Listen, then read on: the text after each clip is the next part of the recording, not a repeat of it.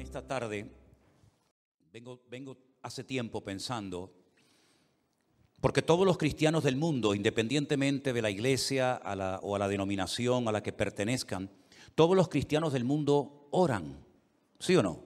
Todos oran, unos más, otros menos, mejor o peor, pero todos los cristianos de todas las iglesias del mundo oran. Algunos, para ellos la oración es solamente pedir, pedir y pedir.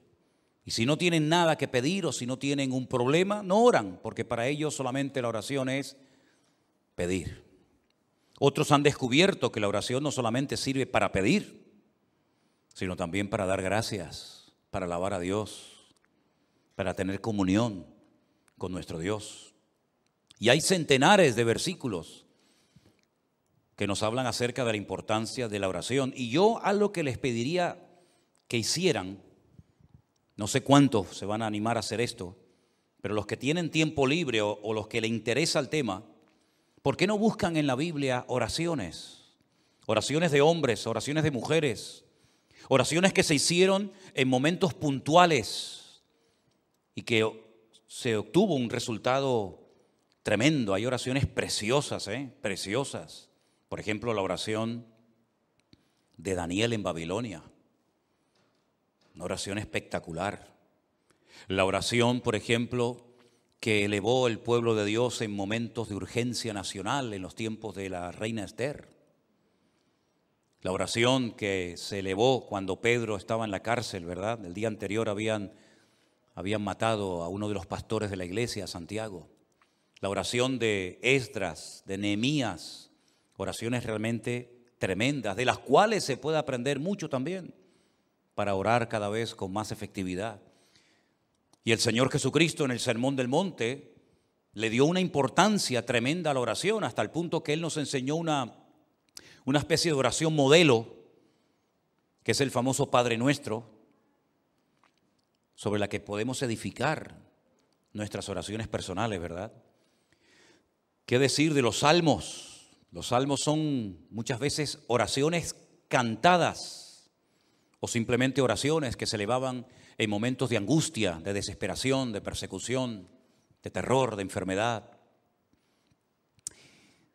Y hay un versículo que dice que la oración eficaz del justo puede mucho. Recuerden esa palabra, eficaz. Algunos citan el versículo, pero se comen, se, se, olvidan de esta palabra, que es la clave. Porque el texto no dice que la oración del justo puede mucho.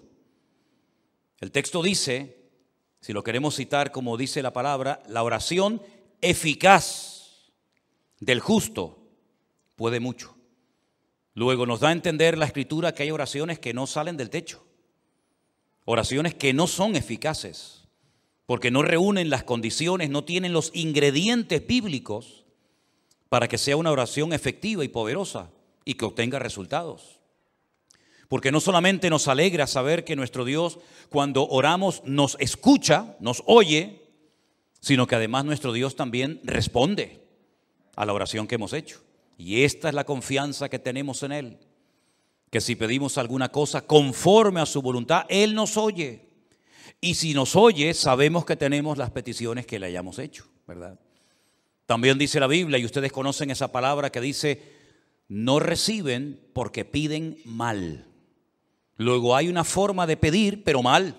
Y entonces, como es una forma de pedir incorrecta, no recibe respuesta, no recibe resultados.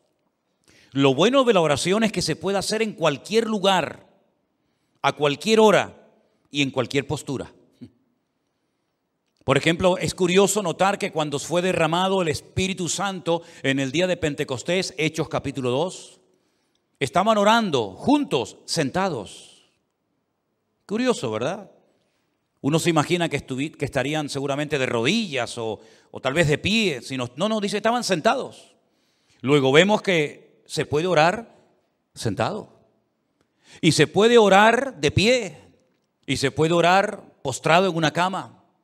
Y se puede orar en cualquier postura. Y Dios escucha la oración de la persona que lo hace.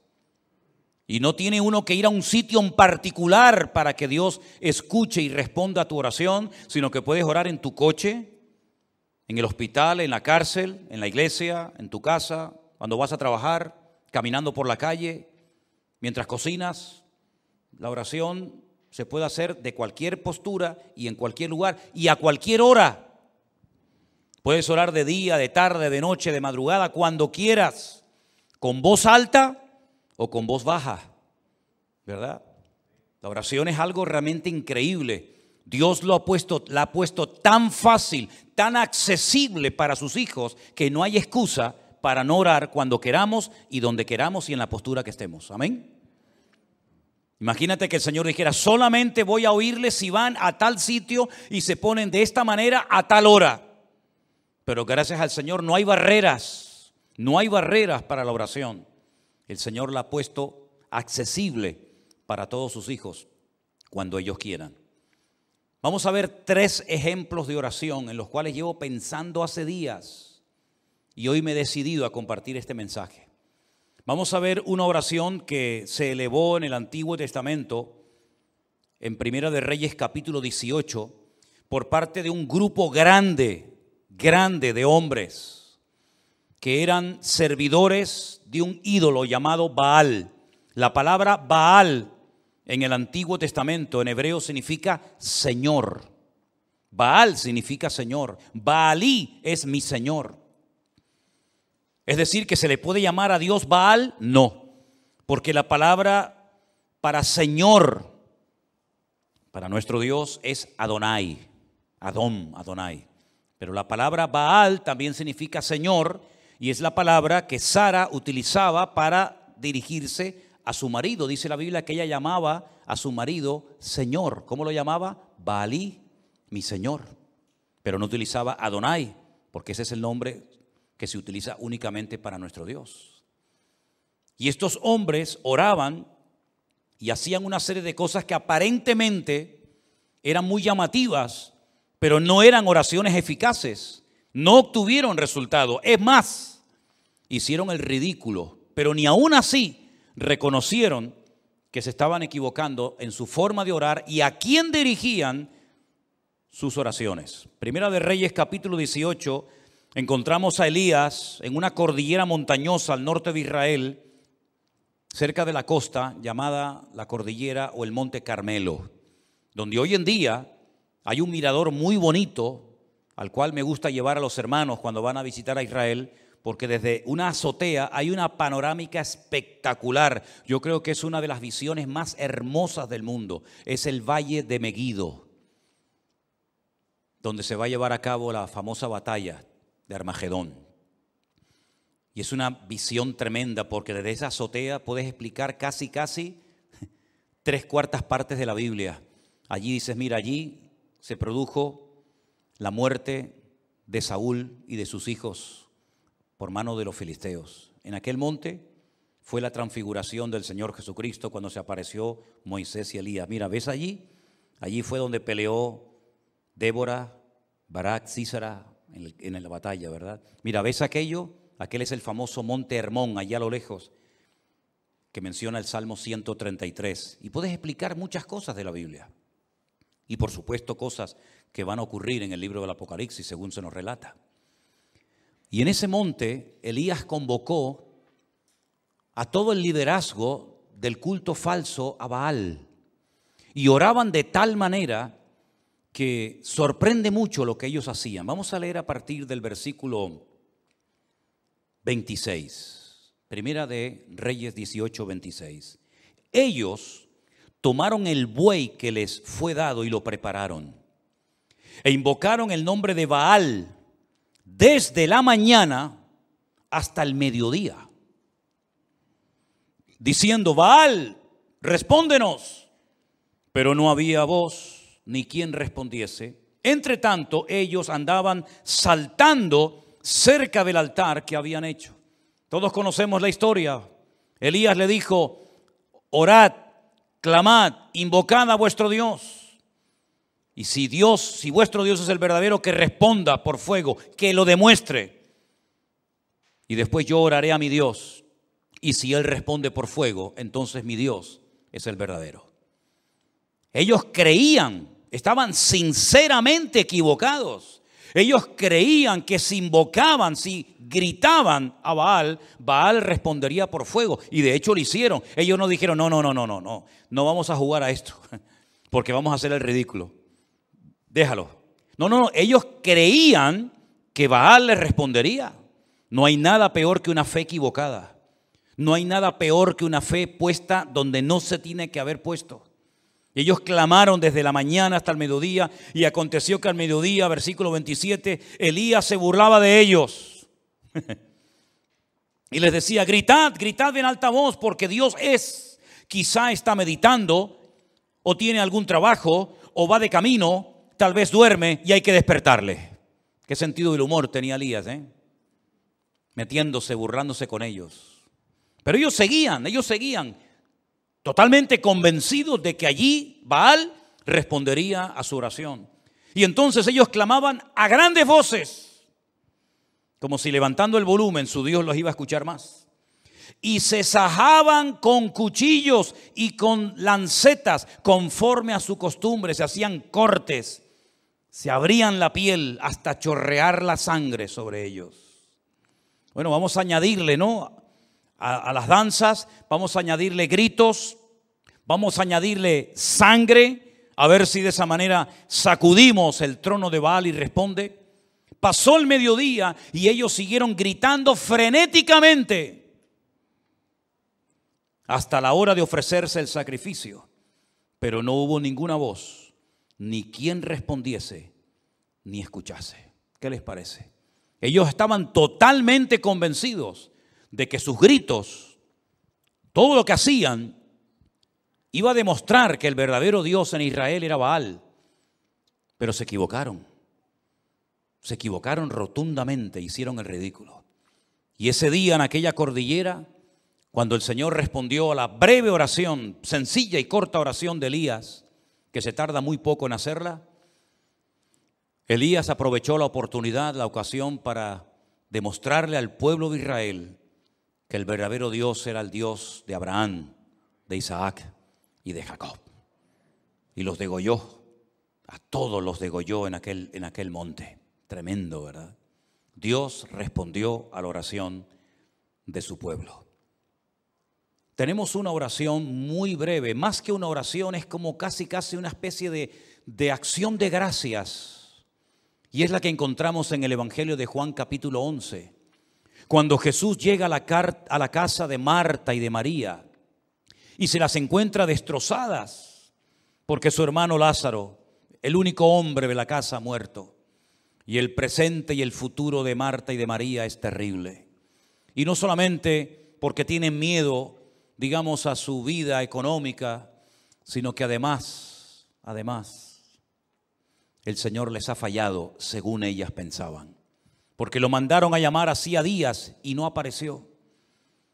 Ellas que se habían portado tan bien, que habían agasajado tan bien al maestro, que habían abierto su casa para que él comiera con sus discípulos y con toda la gente que siempre venía detrás del Señor. Y el único favor que le piden resulta que no se lo concede. Y cuando el Señor llega tarde desde el punto de vista de estas hermanas, le dicen, si hubieras estado aquí, nuestro hermano no habría muerto. Ya es tarde, ya no hay nada que hacer. Pero el Señor le dice, el que cree en mí, aunque esté muerto, vivirá. Porque yo soy la resurrección y la vida. Y tu hermano resucitará. Cuando llegan al cementerio, el Señor dice en el verso 39, quitad la piedra. Quitad la piedra. Marta, la hermana del que había muerto, le dijo, Señor, hiede ya, porque es de cuatro días. Jesús le dijo, ¿no te he dicho que si crees verás la gloria de Dios? Hmm. Entonces quitaron la piedra donde había sido puesto el muerto, y Jesús, alzando los ojos a lo alto, dijo, ¿cuánto se tarda en, en repetir, en hacer esta oración, Padre, gracias te doy por haberme oído. Nada. Aquellos estuvieron gritando desde la mañana hasta el mediodía. Hicieron el ridículo. Jesús dice, Padre, gracias te doy por haberme oído. Yo sabía que siempre me oyes, lo sabía, pero lo, dije por causa de la multitud que está alrededor, para que crean que tú me has enviado. Y habiendo dicho esto, clamó a gran voz y dijo, Lázaro, sal fuera. Y el que había muerto salió atada las manos y los pies con vendas y el rostro envuelto en un sudario. Y Jesús dijo, desatadle y dejadle ir. Sin espavientos, sin show, sin crear un espectáculo que podía haberlo hecho, de la forma más sencilla, simplemente dando gracias al Padre, un muerto que hacía cuatro días que estaba allí dentro metido, salió caminando, saltando por su propio pie. Algo tienen estas dos oraciones que hemos visto, que es lo que podríamos llamar o clasificar como oraciones eficaces. Los otros no obtuvieron resultados. Los otros perdieron el tiempo.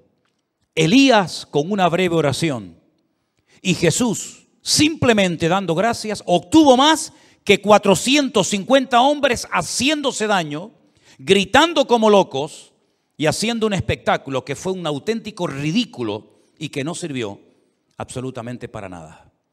Pero una de las oraciones que más me ha llamado a mí la atención es la que hace una mujer.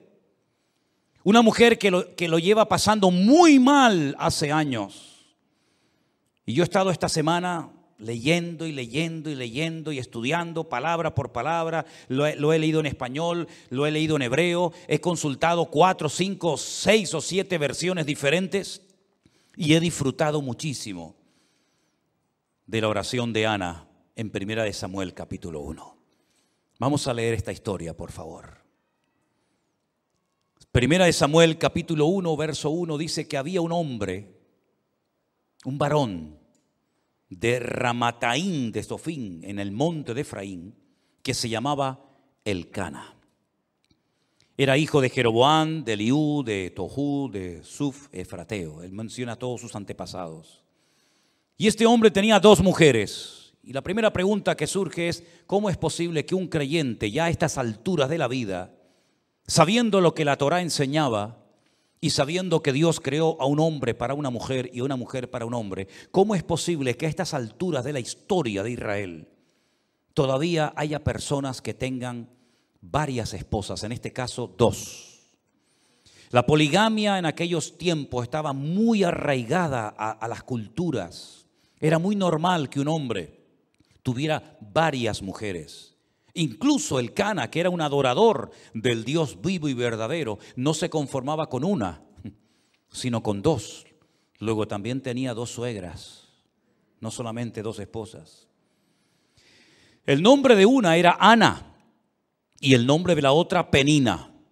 Y Penina tenía hijos, mas Ana no los tenía. Ahora, había una costumbre que cuando un hombre tenía varias esposas, a una la tenía única y exclusivamente para presumir de lo, hermoso que, de lo hermosa que era, y a las otras las tenía para parir hijos, para que de esta manera, digamos que se pudiera conservar mejor físicamente. Pero también en la cultura de la época, una mujer estéril, una mujer que no podía dar a luz hijos, en aquella época digo, se consideraba una maldición, porque Dios es el dador de la vida y es el que impide o el que ellos creían que impedía que una mujer fuera estéril. Pero Ana, como buena creyente que era, sabía que en el pasado mujeres estériles como ella habían sido sanadas milagrosamente por el poder de Dios. Y la primera mujer que seguramente Ana tenía en su mente era la matriarca Sara, la esposa del patriarca Abraham que siendo estéril y de avanzada, de avanzada edad, el Señor la visitó y tuvo a un hijo llamado Risa o Isaac. Y no solamente ella pensaba en Sara, sino después pensaba seguramente también en la esposa con la que se casó Isaac, que por cierto también fue estéril, Rebeca. Pero el Señor, dice la Biblia, que la sanó cuando su marido oró por ella. Y después quedó embarazada de dos hijos, gemelos, Jacob y Esaú. Y curiosamente, la tercera generación, Raquel, también es una mujer estéril, pero era la mujer que Jacob amaba con toda su alma y con todo su corazón. Y Dios la sanó y tuvo dos hijos de ella, José y Benjamín, y murió en el parto de uno de ellos. Así que ella sabía perfectamente que si Dios quería, la podía sanar, como sanó a estas tres mujeres y como sanó a la madre de Sansón y probablemente alguna otra mujer que ni siquiera menciona en la Biblia. Ahora, lo interesante de la historia es que todos los años, versículo 3, aquel varón, es decir, el Cana, subía de su ciudad para adorar y ofrecer sacrificios al Señor de los ejércitos en Shiloh. En aquel tiempo el tabernáculo estaba en aquel lugar llamado Shiloh, donde estuvo muchísimos años. Y allí había los hijos de Eli, que era el sacerdote de la época hijos que se llamaban Ofni y Fines, o Pinjas, como se dice en hebreo, que eran sacerdotes de Dios. Cuando llegaba el día en el que el Cana ofrecía el sacrificio, le daba a Penina su mujer y a todos sus hijos y a todas sus hijas, a cada uno su parte. Pero, pero a Ana, aunque Jehová no le había dado, eh, perdón, a Ana le daba una parte escogida porque amaba a Ana, aunque el Señor no le había concebido tener hijos. Y su rival, Penina, escuchen, la irritaba, la enojaba y la entristecía, porque el Señor no le había concedido tener hijos. Todos los años la misma historia. Todos los años cada vez que se trasladaban de su ciudad a Shiloh para adorar al Señor y presentar los sacrificios correspondientes, porque todavía no existía el templo de Jerusalén, todos los años la misma historia. La otra se reía, enfadaba, se burlaba, pinchaba, irritaba a Ana. Todos los años la misma canción. ¿Cuántos años estuvo así? No lo sabemos. Pero dice que lo hacía cada año cuando subían a la casa de Dios, la irritaba así, por lo cual Ana lloraba y no comía. Alguien diría hoy en día que estaba en depresión. Todo el día llorando y sin ganas de comer depresión seguro. Y ahora resulta que el cabeza del hogar, el responsable de la vida de, ese hogar, su marido, el Cana, le hace varias preguntas a su esposa. La primera, ¿por qué lloras? ¿Por qué no comes? ¿Y por qué está afligido tu corazón? No se entera de nada. ¿Tú no sabes por qué llora tu mujer? ¿Tú no sabes por qué está sin ganas de comer? ¿Tú no sabes por qué lo pasa mal? Como si fuera algo imposible de conocer, si es un secreto a voces. Tu mujer lo está pasando mal y tú no haces nada para ayudarla. Tú no oras por ella. Dice la Biblia que Isaac oró por su mujer y Dios la sanó. Pero el Cana tiene un problemón en la familia, en el hogar, y no sabe cómo resolverlo. Y no hay nada peor que un hombre en una casa ciego y sordo espiritualmente hablando, que no sabe cómo resolver los problemas espirituales de su hogar, que no sabe cómo actuar como un hijo de Dios y que lo único que sabe es, ¿por qué? ¿Qué te pasa? ¿Por qué estás todo el día llorando? ¿Por qué no quieres comer? Dice, ¿por qué está afligido tu corazón? ¿No soy yo mejor que diez hijos? Pues no. No, sinceramente no. Tú no eres mejor que diez hijos. Todos los años la misma situación. Una mujer creyente que lo está pasando mal, que tiene un marido que es un cero a la izquierda, que no se entera de nada y que encima venga a preguntar y venga a preguntar y venga a preguntar, pero no hace absolutamente nada para cambiar la situación. Pero el verso 9, algo pasó en la vida de esta mujer que lo cambió todo. Dice, se levantó Ana. Dijo, basta, ya no aguanto más. Voy a salir de mi círculo vicioso de lloriqueo, de lamento, de enfado, de desánimo. Y dijo, basta, me levanto y voy a hacer lo que tengo que hacer hace muchos años. Se levantó Después que hubo comido y bebido en Silo, y mientras el sacerdote Elí estaba sentado en una silla junto a un pilar del templo del Señor, ella con amargura de alma oró al Señor y lloró abundantemente. ¿Cuántos dicen amén? Está mal, lo está pasando mal, pero ha dicho basta. ¿No dice la Biblia, ya es hora de levantarnos del sueño? ¿Sí o no? Levántate tú que duermes y te alumbrará Cristo. Todos los años lo mismo. La otra pinchándote, burlándose de ti, riéndose de ti, haciéndote la burla, pasándolo mal. Y cuando llegas a tu casa, después de haber llorado, después de no haber comido, tienes que esperar otra vez la misma canción el próximo año. ¿Y cuántos creyentes, por no rebelarse contra su actitud o contra su situación o, o su círculo vicioso, llevan años arrastrando una pena, una atadura espiritual, o llámalo como quieras, y la situación no cambia, siempre lo mismo, siempre lo mismo. Cuando no llora, no come. Cuando no comes, no lloras. Y cuando lloras, no quieres vivir. Y cuando no quieres vivir, y es, algo que, que, te tiene como atrapado, te tiene como, como un esclavo, reconoces tu necesidad, Eres una persona creyente, lees la palabra de Dios, vienes a la iglesia, pero siempre estás con lo mismo.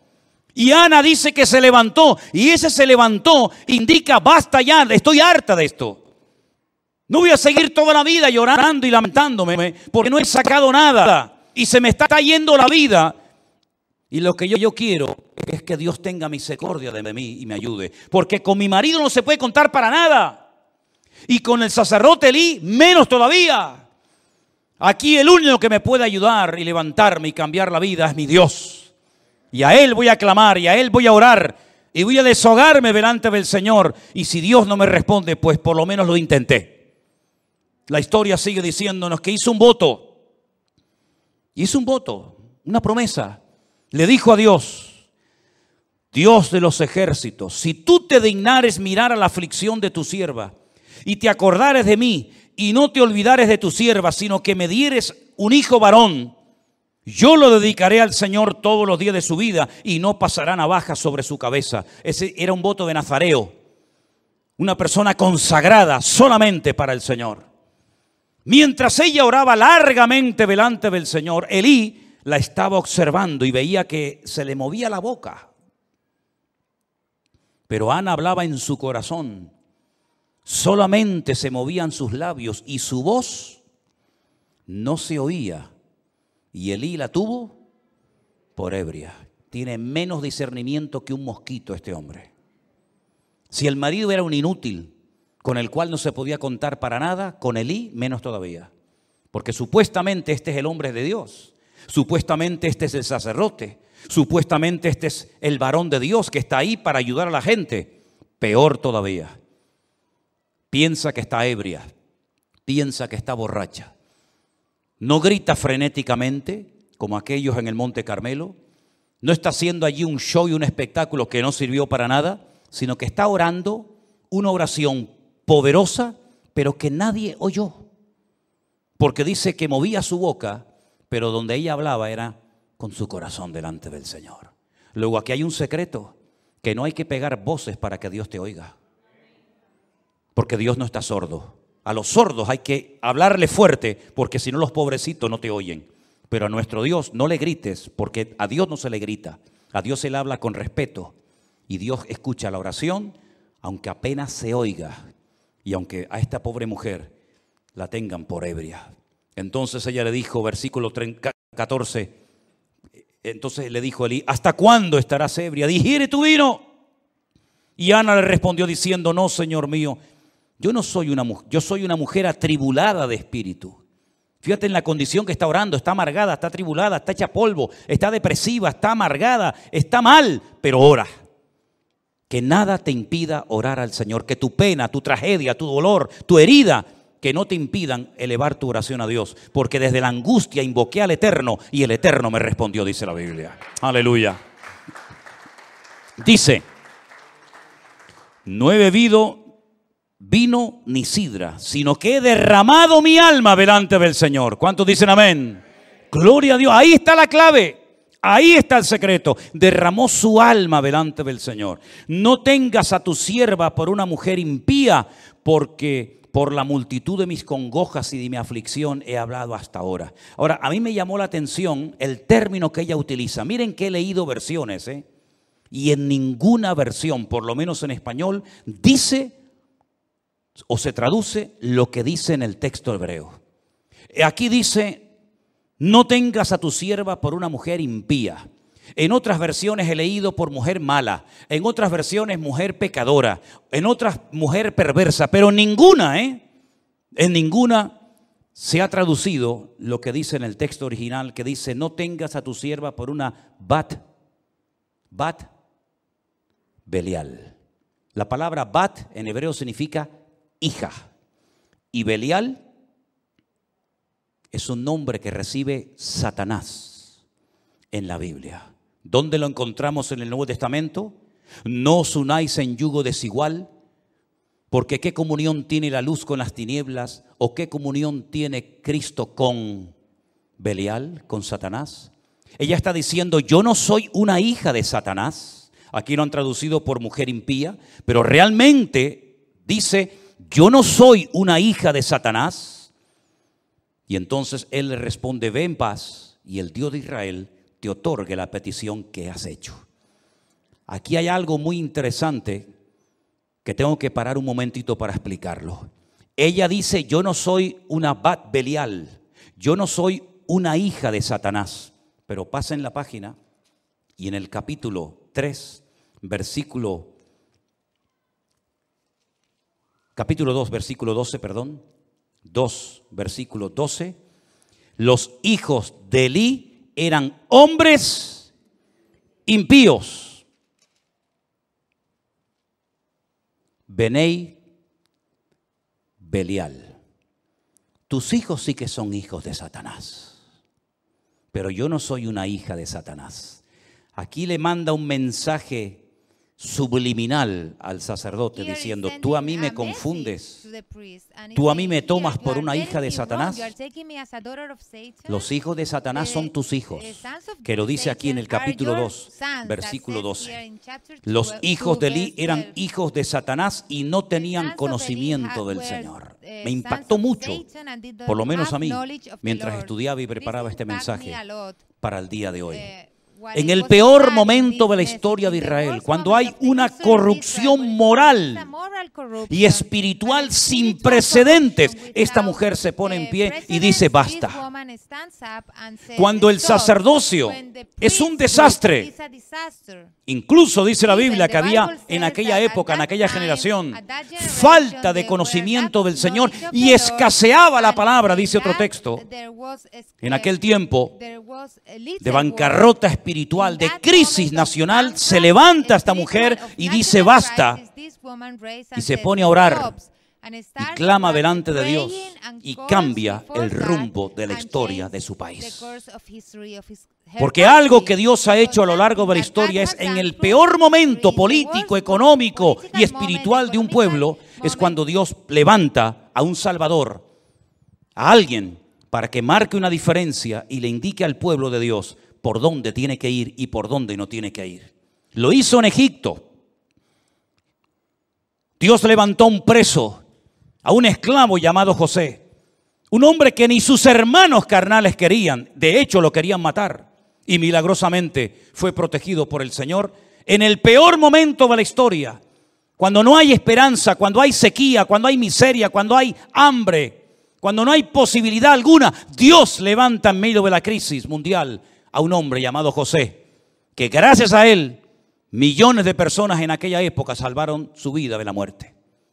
En el peor momento, en el peor momento cuando Jerusalén estaba siendo sitiada por las tropas enemigas del rey Nabucodonosor, cuando los reyes eran corruptos, cuando el templo era una cueva de ladrones, cuando no había palabra de Dios, cuando había falsas profecías, cuando había manipulación de la palabra, cuando venían y enseñaban palabra que no era inspirada por Dios, creando una falsa expectativa en el pueblo, Dios levantó a un profeta llamado Jeremías que le dijo al pueblo durante 40 largos años lo que tenían que hacer y lo que no tenían que hacer. Dios levantó un hombre de Dios tremendo en medio de la peor corrupción moral y espiritual y en medio de la peor tragedia que jamás había vivido Israel hasta entonces, como fue la destrucción del templo de Jerusalén, siendo llevados cautivos a Babilonia. Allí Dios levanta a un hombre llamado Daniel que le dice al pueblo lo que tienen que hacer y lo que no tienen que hacer cuando el peor imperio de toda la historia de la humanidad, un imperio corrupto, sin piedad, sin misericordia, que mataba a la gente por cualquier cosa, el, imperio romano, cuando el pueblo de Israel estaba con la soga al cuello, oprimido, pagando tributos que era imposible poder pagarlo, Dios levantó un Salvador que fue nuestro Señor Jesucristo en medio de la peor crisis histórica y política y espiritual de la historia de la humanidad. Y por eso el anticristo, imitando lo que Dios ha hecho, en el peor momento de la historia de las naciones, cuando todo esté destrozado, sin esperanza, sin solución, cuando el dinero no valga nada, cuando una barra de pan costará el sueldo de todo un día de trabajo, es cuando se levantará el famoso anticristo para ofrecerle al mundo paz y seguridad. ¿Qué te parece? Es en los peores momentos de la historia, cuando escasea la palabra, cuando hay corrupción en el liderazgo, cuando hay falta de palabra, cuando hay manipulación de las escrituras, cuando hay abuso de poder, cuando es un tiempo de bancarrota y de crisis espiritual, Dios siempre levanta a alguien para que marque una diferencia y le diga al pueblo, no es por ahí, no es esa forma, no es esa palabra, sino es por este sendero. Y Dios siempre levantará a alguien para que indique lo que tenemos que hacer en tiempos de crisis y tiempos de necesidad. ¿Cuántos dicen amén? Gloria a Dios por Ana que se levantó y dijo, basta. Porque si ese año, con sus llantos, con sus lamentos, con su irritación, con su enfado, con su depresión, si hubiera vuelto otra vez a Ramataín, donde vivía Alcana y la otra, hubiera sido siempre lo mismo, siempre lo mismo, y la historia se hubiera perdido al hombre que marcó una diferencia en la historia de Israel como yo creo como ningún otro. Porque es verdad, que Samuel no hizo los grandes milagros de aquellos profetas como Elías y Eliseo. Nunca hizo flotar hachas que se habían hundido en el río y las hacía flotar como si fueran corcho. Nunca resucitó muertos ni limpió leprosos como por ejemplo en el río Jordán fue sanado de la lepra de Naamán. Nunca hizo milagros espectaculares, pero Samuel entendió el corazón de Dios como nadie. Fue ese eslabón entre los jueces que ya no servían y entre esa futura monarquía que iba a llevar al país a una profunda depresión y a una crisis sin precedentes. Fue un hombre que marcó una diferencia y que siempre tuvo palabra de Dios específica para los hombres que querían agradar al Señor en aquella época. Fue el que preparó a muchos profetas que luego ayudaron a los reyes, ¿verdad? Como consejeros en el palacio aquella escuela de profetas que estaba, por ejemplo, en Jericó. La historia se hubiera perdido un gran varón de Dios si aquella mujer no hubiera dicho, basta, basta del llanto, basta de lamento, basta, no dependas de ningún hombre, no dependas de nada ni de nadie, depende solamente de Dios, hermano y hermana. Mientras dependas de alguien, eres esclavo de ese alguien. Pablo dijo, o mejor dicho, el Señor dijo a través de la pluma de Pablo, cuando alguien es vencido por alguien, se hace esclavo de ese alguien. Y no te olvides nunca que el que paga, manda. Y a nosotros quien nos paga y quien nos sustenta es el Señor es mi pastor y nada me faltará. Le dije a los pastores en Milán, si ustedes tienen miedo a hablar claramente la palabra de Dios en vuestros púlpitos, por miedo a que se marche la gente y perdáis vuestro sueldo, vosotros no servís para estar en el ministerio. A este nivel de mensaje les estuve predicando a los pastores el otro día. No sé si alguna vez me volverán a invitar, pero me da exactamente igual. mientras dependamos de algo o de alguien, cuando ese algo o alguien nos falle, nuestra vida será un desastre. ¿Cuántos años dependió Ana de, de Elcana? Le solucionó los problemas reales Elcana a su, a su mujer Ana. Lo único que le daba era, bueno, de vez en cuando le tiraba un hueso, ¿no? Dice que de vez en cuando le daba una, una parte escogida. Toma, Ana, para que te conformes un poquito ahí de comida. Pero el problema real nunca supo solucionarlo, porque un hombre que no es de Dios no puede ser tu guía y tu sustentador y la persona que te cubra espiritualmente hablando. El Cana era un religioso que iba todos los años a Shiloh a adorar a Dios, pero nunca supo solucionar el problema que tenía en su casa, que era una mujer deprimida. ¿Y por qué no supo solucionarlo? Porque las personas que no tienen una íntima comunión con Dios son ciegos, son torpes y no saben cómo resolver algo porque no tienen las herramientas espirituales para poder solucionarlo. Ella dijo, yo no voy a depender de mi marido, yo no voy a depender del sacerdote Lee, ni de sus hijos que son un desastre, yo voy a clamar a mi Dios. Y clamó de una forma tan diferente, clamó de una forma tan profunda que no tenía fuerzas ni para abrir la boca. Pero el Señor oyó su clamor y al año siguiente Ana tuvo un gran gigante de la fe llamado Shemuel, que significa aquel que oye o que fue oído por nuestro Dios. ¿Cuántos dicen amén? No sé cuál es tu necesidad. No sé cómo es la situación espiritual de tu hogar. Pero lo que sí sé que el Dios que oyó el clamor de Ana es nuestro Dios. Y cuando estés en crisis, cuando estés en necesidad y en angustia, hagamos lo que nos dijo el Señor Jesucristo. Entra en tu aposento, cierra la puerta y tu Padre que te ve en lo secreto te recompensará en público. Eso fue lo que hizo Ana. El marido hacía todo para que la gente lo viera. El cordero, la cabra, el buey, el sacrificio, siempre era todo a la vista de los demás. Pero esta mujer descubrió el secreto de estar en intimidad con Dios, en la, en la privacidad con Dios. Nadie oyó su oración. Es más, aquel que tenía que apoyarla espiritualmente hablando, la tuvo por ebria y le tiene que dar una explicación ella al sacerdote en vez del sacerdote ministrarle a ella. Pero es que así era aquella época. Falta de conocimiento. Un niño, el de ella, Samuel de pequeño, oía mejor la voz de Dios que el mismo sacerdote, que estaba ya tan cansado y estaba tan desgastado por fuera y por dentro que ya estaba sordo a la voz de Dios. Estamos viviendo en una, en una época de crisis moral, espiritual, de abusos o de abuso de poder. Pero queridos hermanos, en medio de esta tormenta en la cual estamos viviendo, Dios quiere levantar a su iglesia. Dios quiere levantar a su pueblo para que este mundo sepa que hay esperanza cuando clamamos con toda nuestra alma y con todo nuestro corazón a nuestro Dios. Si ustedes observan y analizan la historia de la iglesia, de la iglesia en su conjunto, en las últimas décadas, los últimos 30 o 40 años, prácticamente hoy en día, de aquellos grandes evangelistas, de aquellos grandes y famosas estrellas del Evangelio, no queda en pie ni uno.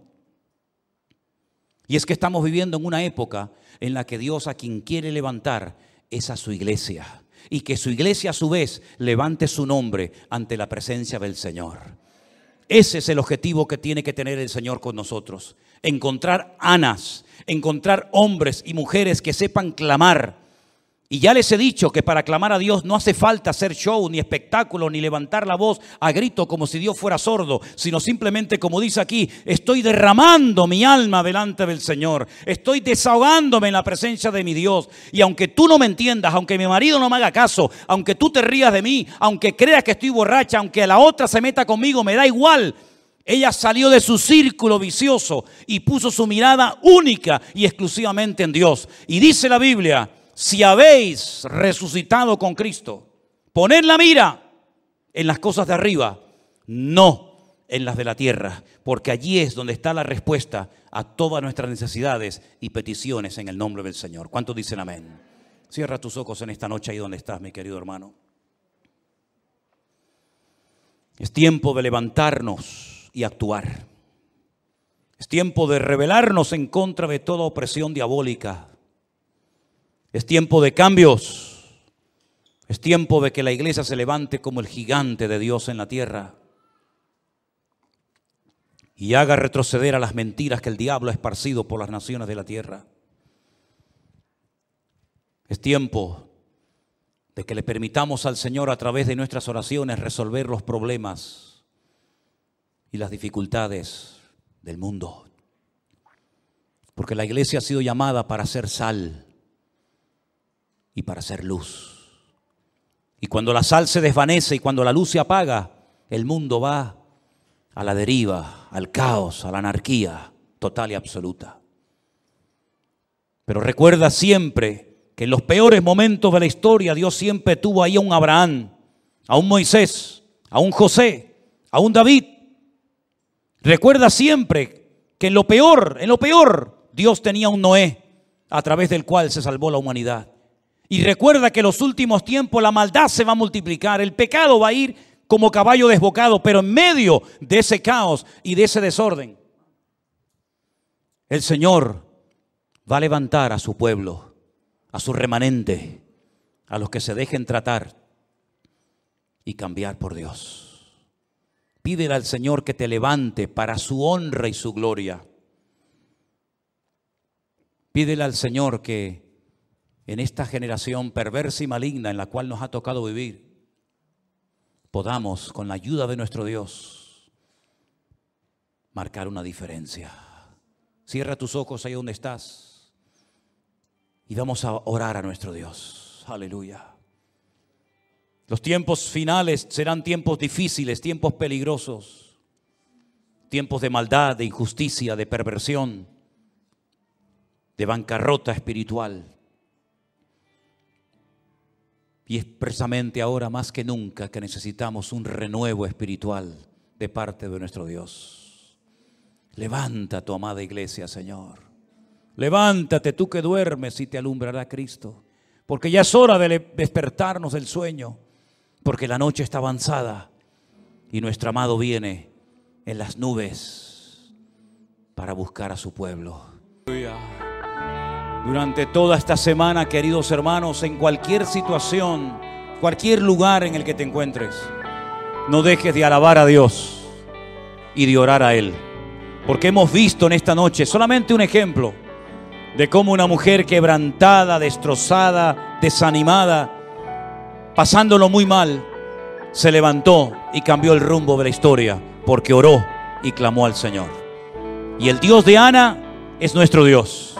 Su poder no ha menguado, su palabra es la misma, pero busca hombres y mujeres que le alaben, que le adoren y que verdaderamente sean capaces de ponerse firmes en el Señor y clamar a Él con toda su alma y con todo su corazón.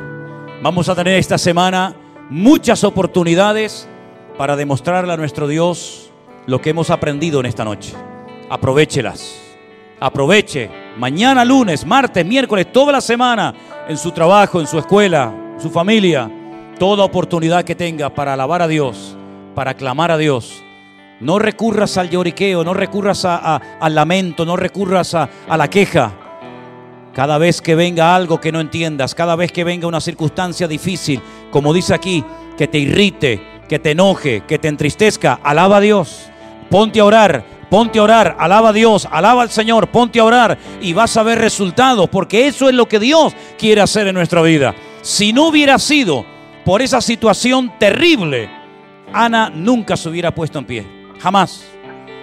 Pero Ana llegó a un nivel en el que dijo, ya no aguanto más. A lo mejor tú todavía no has llegado ahí, ¿eh? A lo mejor diciendo, yo aguanto un poquito más, pues sigue aguantando.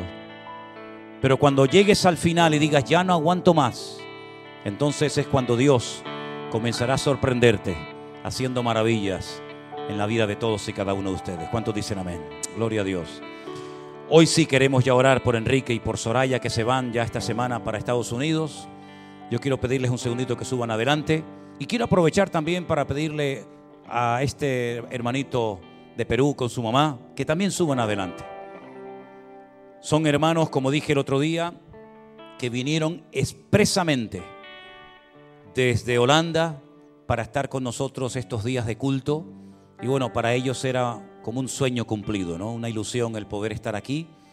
Y estamos muy contentos de este esfuerzo tremendo que han hecho de poder estar con nosotros en estos días. Vamos a orar para que cuando se vayan a, a Holanda otra vez, donde ellos viven, se puedan ir con la bendición de Dios, contentos y agradecidos con el Señor por habernos permitido conocer personalmente. Vengan hermanos, pónganse por aquí. Gracias al Señor. Gloria a Dios. ¿Quieren decir algunas palabras para despedirse? Porque hoy es el último culto que están ustedes, ¿no? Así que hermano, aprovechen. Amén. Gracias a Dios por toda esta oportunidad que me dio de poder alabar juntos el nombre glorioso de nuestro Dios Todopoderoso y que sigamos siendo de impacto a las naciones, porque esa es la misión que Dios nos ha dado. Id y predicate el Evangelio a todas las naciones, en el nombre de nuestro Señor Jesucristo. Gracias por todo ese amor que nos han dado y por todo el amor y el cariño que podemos sentir. Lo bendecimos y le amamos en el amor del Señor Jesucristo. Gloria a Dios. Gracias, hermano. Hermana querida, despídase. Su oportunidad. Eh, gracias a Dios realmente de haberme permitido venir a compartir la preciosa palabra con sus santos y sus santas y con nuestro amado pastor, ya es nuestro pastor. Así que estamos muy agradecidos, seguiremos orando como había dicho, eh, hemos estado orando y seguimos orando. ¿no? Muchísimas gracias a ustedes que, que pueden estar abiertos sus corazones de cada uno de ustedes para que sigan adorando y no solo para, para ustedes, ¿no? sino para todos los que están escuchando. Muchas gracias, pastor, muchas gracias, amada Elena, amada. Los amo a todos y estoy muy agradecido y muchas gracias. Amén. Gloria a Dios, gloria a Dios. Qué, qué lindo, ¿no? Hermanos de, aunque ellos son de Perú, pero están viviendo en Holanda hace cuánto tiempo? 20 años. 20 años en Holanda, gloria a Dios. Pues ellos nos han conocido a través de, de las redes sociales y sintieron en su corazón venir, ¿verdad? para estar aquí con nosotros en estos días. Y la verdad que a mí todo esto me, me impacta tanto, ¿no? Porque hermanos que no conocíamos personalmente, que hayan sentido en su corazón, como otros que han venido a veces de, de Estados Unidos, de, de, de Francia y de otros lugares, para estar aquí en la iglesia con nosotros, realmente es algo muy, muy impactante, de lo cual tenemos que aprender mucho, todos y cada uno de nosotros, de verdad. Estaremos orando ahora por ellos y también nuestro hermano Enrique y su esposa Soraya salen esta semana para los Estados Unidos, donde van a estar viviendo. Y bueno, yo quiero que ellos se despidan y también vamos a orar por ellos para que el Señor los, los guarde en este viaje. Enrique. Dios los bendiga, hermanos. Eh, no quiero pensar que es la última vez. Afortunadamente está la iglesia virtual. Ya estuve en la iglesia virtual tres meses, principio de este año, cuando estuve en Miami. Es una iglesia muy organizada, muy ordenada. Se asiste al culto, pero también está eh, la noche de oración, también está la noche de la vida cristiana, también está la noche en que la reunión que se hace con hombres y mujeres, entre parejas también. Entonces, no voy a llorar, no voy a llorar, porque sé que va, voy a poder estar con la iglesia a través de la iglesia virtual. Y también sé, pastor y su señora esposa, la hermana Elena, sé que Dios mediante vamos a poder vernos en los meses de abril y mayo, tengo entendido, ¿no? Espero, mayo y junio, espero poderlos ver y ojalá nos, nos vemos en Orlando y en Miami, si es posible. Así sea, si es la voluntad de Dios, ¿verdad, Enrique? Sí, eh, y la verdad que yo quisiera dar gracias a la familia pastoral, a todos, y a toda la iglesia por el acogimiento que hemos tenido aquí en la iglesia. No voy a decir nombres porque a lo mejor se queda uno detrás y, y después es el problema, ¿no? Y la verdad que nos hemos sentido muy bien, muy, muy, como decirlo, han sido todos tan amables. Y en la oración, en, en la predica que estaba en la enseñanza que estaba dando usted hoy, yo me acordaba de una oración muy grande que en, la Biblia, que siempre mi esposa y yo la llevamos, como digo yo, pegada, que está en Primera de Crónicas, capítulo 4, versículo 10, que es la oración de Jabez. Y Jabez oraba al Señor y le decía, Señor, bendíceme y extiende mi territorio y aparta de mí al enemigo para que no me dañare ni, ni me hiriere. Y el Señor lo bendijo y le concedió todo lo que, lo que él quería. Entonces, nosotros cuando hemos hecho esa oración entendemos que ese extender nuestro territorio es adquirir conocimiento, sabiduría para poder llevar la palabra del Señor a cualquier parte del mundo. Y ahí estamos. No me quiero despedir, quiero decirle un hasta luego, si puede ser. Me emociono mucho porque ha sido una estancia de dos años muy buena. Ay, Señor, gloria a Dios. Vamos a orar en esta tarde por nuestros hermanos. Que el Señor les guarde, les bendiga, les use, donde quiera que se encuentren. Somos miembros de un solo cuerpo. Hay una sola iglesia. El Señor Jesucristo tiene una sola iglesia. Los hombres la dividen, le ponen nombres, le ponen títulos, pero el Señor tiene una sola iglesia. Es su cuerpo, la cual ama, sustenta y cuida cada día. Y qué bueno formar parte de ese cuerpo de Cristo que es la iglesia, ¿verdad? Oramos por nuestros hermanos para que ellos en Holanda, nuestros hermanos ahora en Estados Unidos, podamos sentirnos en un mismo sentir. Que a pesar de la distancia, sepamos que somos uno, como la oración que el Señor hizo, que sean uno, como tú y yo, Padre, somos uno, perfectos en unidad, para que el mundo crea que tú me enviaste. Oramos, hermanos. Padre Celestial, te damos muchísimas gracias en esta noche por este privilegio que nos has dado de tener durante estos dos años a nuestros hermanos Enrique y Soraya entre nosotros. Ahora pedimos que los guardes en esta nueva etapa de su vida, que tú los bendigas, que los protejas, que vayas delante de ellos abriendo camino y que tú, Señor, proveas todo lo necesario para que ellos puedan ubicarse en ese nuevo territorio donde te van a servir, te van a honrar. Y pido, Señor, que mantengamos el contacto y que la comunión contigo y con nosotros se mantenga intacta, Señor. Guárdalos, Señor. Bendícelos en esta nueva etapa de sus vidas, con lo que se van a encontrar. Dale sabiduría, ve delante de ellos y allánales el camino y ensancha su territorio, Señor. Oh, gracias Dios. También te pedimos por nuestros hermanos que han hecho un esfuerzo para estar estos pocos días entre nosotros. Este hermano con su madre, Señor, han venido de, ese país donde llevan 20 años viviendo, pero donde nos han conocido a través de las redes sociales. Yo pido por ellos para que tú los guardes de regreso a sus hogares y puedan llevar, Señor, bendición y puedan llevar tu palabra y que tú los uses donde quiera que se encuentren. Y tú los has traído y tú los llevarás con tu bendición siempre, Dios mío. Bendecimos a estos hermanos, los encomendamos a ti para que tú los cuides y los sostengas siempre, protegidos, bendecidos, arropados por tu amor cada día, Señor. Gracias por sus vidas. A ti te daremos siempre la gloria y la honra por formar parte de tu gran familia, del cuerpo de Cristo que es tu amada iglesia. En el nombre bendito de Jesús. Amén y amén. Damos ese fuerte aplauso a nuestro Dios. Aleluya. Gloria a Dios. Y hermanos, aprovechen, aprovechen para despedirse de, los hermanos que van a Estados Unidos, de los hermanos que se van a Holanda. Aprovechen para acercarse a ellos, para saludarlos y sigamos orando nosotros por ellos y ustedes por nosotros. Y juntos caminaremos y avanzaremos en la obra del Señor. Dios les bendiga a todos. Están despedidos en el nombre del Señor.